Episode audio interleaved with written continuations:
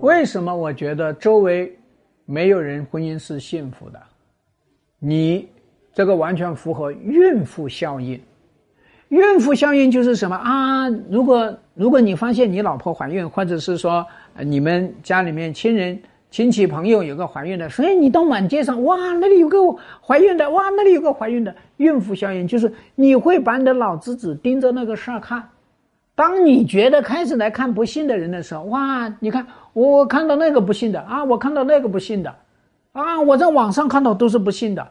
可是你知不知道网上？他会根据你喜欢看什么，或者根据你偶然看到一件事情，他不断的推相应的东西给你，所以你看到的都是不幸的，这就是典型的选择性的观察，选择性的统计。所以呢，这首先这是一种心理现象。那第二个，就咱们看到很多人不幸，是呈现出来的矛盾冲突。是他们婚姻经历了一段时间的一个成果出来了，可是这个婚姻现在矛盾冲突呈现了，他这个婚姻就不幸吗？不是这样子的哦。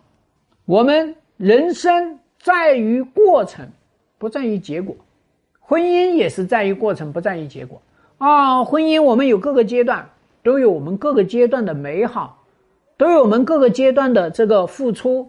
我们各个阶段互动的这个闪光点，这些才是每一天我们的人生。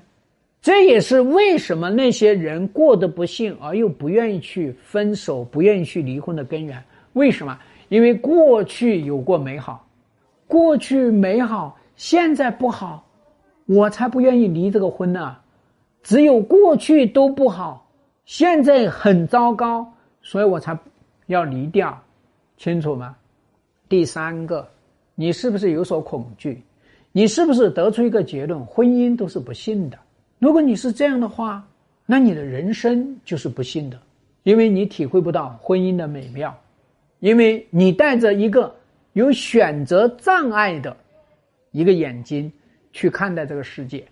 所以，当我们发现有不幸的时候，我们要去看一下人家这个过程到底好不好，我们也要躬身入局。别人过得不好，我就过得不好吗？别人亿万富翁，你能成亿万富翁吗？为什么我们每个人都清楚，别人能成为亿万富翁，我们成为亿万富翁的可能性很小？为什么别人过得悲催，我们过得悲催的可能性很小？为什么你不相信？为什么你相信别人过得悲催，你也会过得悲催？这不是一样的吗？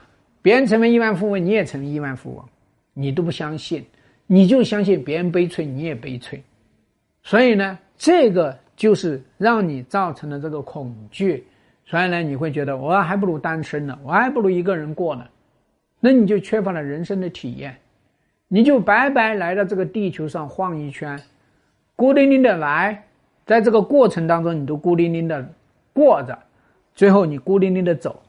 人生何其悲哀，所以最后呢，我想跟大家讲了，别人过得好不好不重要，重要的是你躬身入局，你看到别人的悲催，你避免别人的坑，你看到别人的打架，你把这个打架打得越打越开心，不就很好吗？婚姻它是人生的一种体验。